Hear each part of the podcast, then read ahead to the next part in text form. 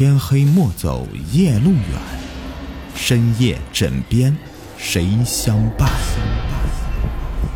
欢迎收听《灵异鬼事》，本节目由喜马拉雅独家播出。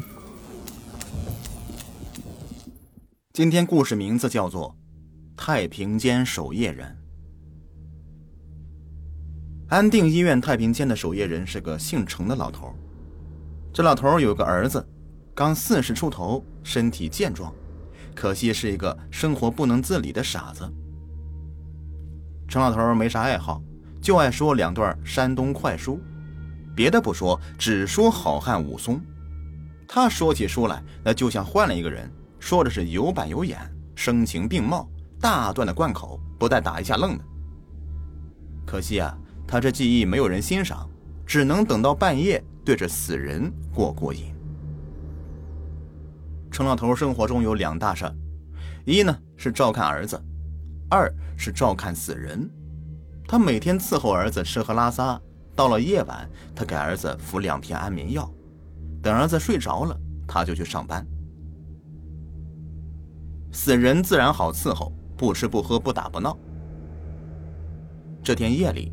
他说：“武松赶会这一段，正说到热闹的地方，突然噎住不说了。整天和死人打交道，他什么阵势没见过呀？可这时候却不由得头皮发麻，冷汗直冒。一声鼓掌声，是不是自己听错了呀？这屋里就他是活物啊！他竖起耳朵仔细聆听，啪，又传来一声。”他脑袋里面都煮成一锅粥了，四周冷风嗖嗖的刮个不停。愣了半晌，他才战战兢兢的关死太平间的日光灯，躲进自己值班的小屋。刚进小屋，忽然传来一阵敲门声，这敲门声把程老头的三魂六魄给敲去大半了。他颤抖着问：“谁啊？”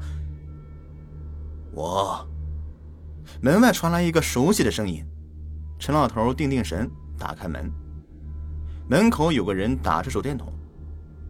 老程啊，有烟吗？我那儿断顿了。哎，有有有有。程老头连声说，慌慌忙忙的去摸烟。来人叫做黄金银，是医院的保卫科科长，今晚轮到他值班。程老头摸来一盒烟，递给黄金银。这黄金银弹出几颗，把烟还给程老头，转身就走。程老头慌忙把他拉住：“别走！”黄金银扭头问着：“嘿，怎么了，老程？拿了两根烟，心疼了？”“啊，不，不是。”老程的神情紧张。黄金银听他嗓音不对劲儿，拿手电筒照他的脸：“怎么了，老程？”是不是发生什么事了？嗯，你的脸，我的脸怎么了？老程慌忙摸向自己的脸，好像脸上有什么害人的东西似的。黄金银把手电挪开，摆手说：“呃，没，没什么。你的脸色好难看呢，是不是遇到什么事了？”程老头舒了一口气，马上又紧张起来，把刚才发生的事情都告诉了黄金银。黄金银惊异的问：“掌声？不会吧？是不是你听错了呀？这里面就你一个人？呃，除非……”黄金银的脸上掠过一丝慌张，又连忙否认：“不，不可能。”老程，没事快睡觉吧，别胡思乱想了。我先走了。话没说完，他已经走出好几步了，走得太急，差点栽个大跟头。程老头。哪里还睡得着啊？挨到天明，眼睛都熬成了红樱桃了。从那以后，这太平间里时不时的就响起掌声。可奇怪的是，程老头除了那晚跟黄科长提起过，就再也没有告诉过任何人。他依旧照顾儿子和死人，依旧说着他的快书，而且说的更起劲了。说着说着，他会突然大吼一声：“鼓掌！”干巴巴的掌声就会应时响起，配合的别提多默契了。陈老头也微笑的点点头，好像真的有那么一位欣赏者。有时候啊，他还会叽里咕噜的和这位欣赏者聊天，聊的是热火朝天。其实啊，他面前什么也没有。好几天他都没有说书了，太平间里只剩下干巴巴的掌声，因为，他儿子死了。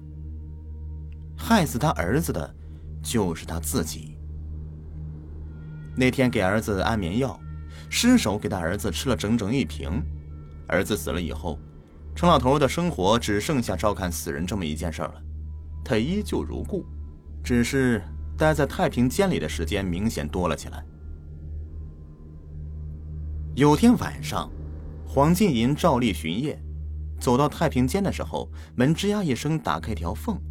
程老头笑眯眯的朝他摆手，黄金银心中一凛，问他有什么事儿。程老头让他进来说话。这黄金银刚迈进太平间的大门，一股寒气马上就席卷了他全身，他打了个激灵，问他到底有什么事儿。程老头没说话，把他让到里面。黄金银刚想坐到凳子上，程老头马上制止：“哎，黄科长，你坐那边。”挤什么呀？这地方大着呢。黄金银看着空荡荡的凳子，感到莫名其妙啊，但还是在另外一张凳子上坐定。程老头刚坐下，突然又忽的站起来，一拍自己的脑袋：“哎呀，不好意思啊，呃，忘给你们介绍了。”程老头走到空凳子前面，探着腰，指着黄金银说：“哎，他呀，是我们医院的黄科长，挺好一个人。”他又转身指着空凳子说：“哎，黄科长啊，哎，这位是我的一位老友，见面就算认识了啊，以后大家彼此关照啊哈。”黄金银看着空凳子，心里一阵阵发毛，声音里透着恐惧：“老程，你你在说什么呀？我没看见有什么人呢。”老程脸一板：“别瞎说，他不就在你面前吗？”人家都已经伸出手等你好久了，你你咋不跟人家握手呢？你。黄金银本能的伸出手，冷风打在手背上，他浑身一哆嗦，磕磕巴巴的说：“老老程，你别别开玩笑啊！他是谁呀？”程老头精神一凛，响亮的说：“他非旁人，乃打虎英雄武松武二郎是也。”武松。黄金银脸色一变，瞠目结舌。啊，不不不，哎呀，看我这记性，呃，这武松打虎还没回来呢。他不是武松，呃，他是我的儿子。黄金银脸色更加难看了。他想，陈老头这一定是疯了。他儿子几天前就已经死了呀。这时候，太平间里突然响起了干巴巴的掌声。陈老头一听啊，精神一振，对黄金银说：“哎呀，你俩先聊着啊。”我该说书了，老朋友都等不及了。黄金银看着空荡荡的凳子，又看看摆满尸柜的太平间，一股寒气从脚底直往他脑门上窜。黄金银惊叫一声，撒腿就跑。程老头阴阳怪气的语气传来：“小贼，往哪儿跑？吃俺老孙一棒！”黄金银哎呦一声，被什么东西给狠狠打了一下。血顺着脸颊流了下来，接着身上又挨了几下，黄金银吓得腿都软了，连滚带爬，一边爬还一边呼救：“快来人呐！老生疯了！”这一声喊把夜空撕开一道口子，很多人从楼里窗户探出头，嘈杂的脚步声由远及近的响起来。此后的几天，陈老头没有来上班。过了几天。他还是来了，不过这次他换了一种身份，他是横着进来的。看来老程真的疯了，不疯他不会从楼上跳下来摔死。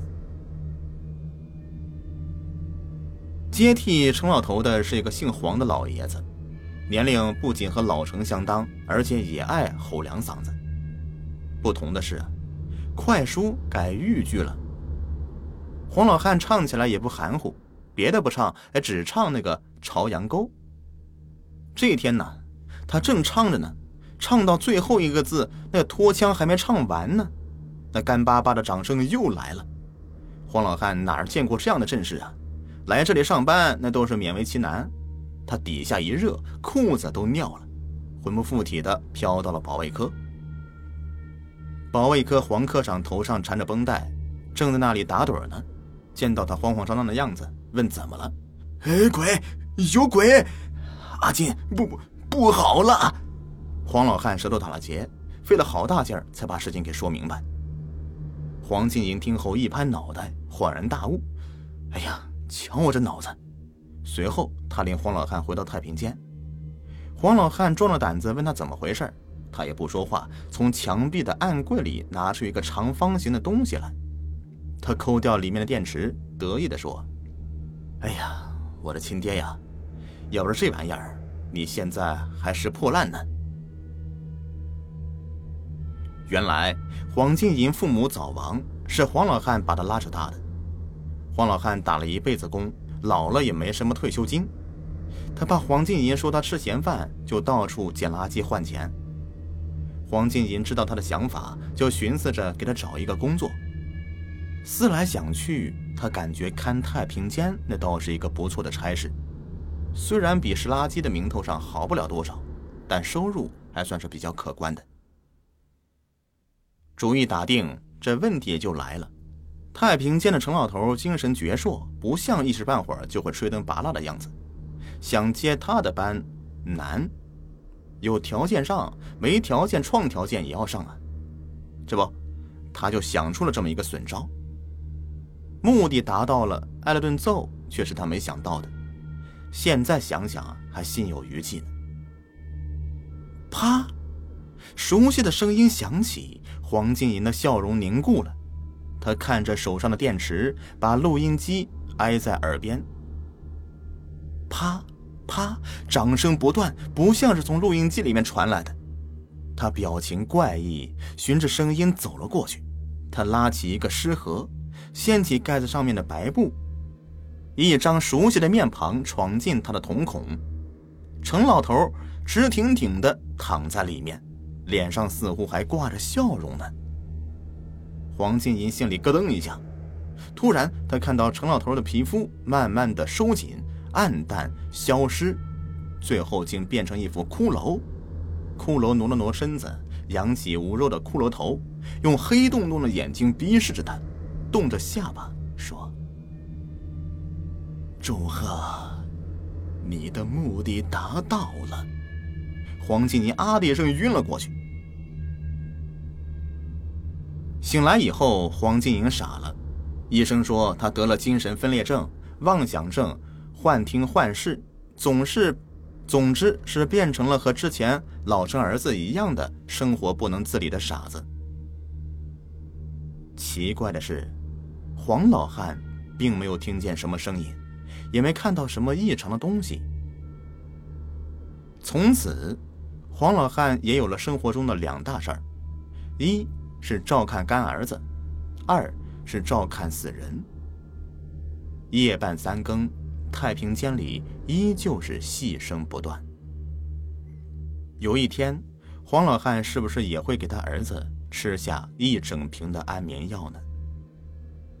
好了，喜欢听雨田讲故事，别忘了点击订阅关注，在我主页有更多精彩故事等你来听。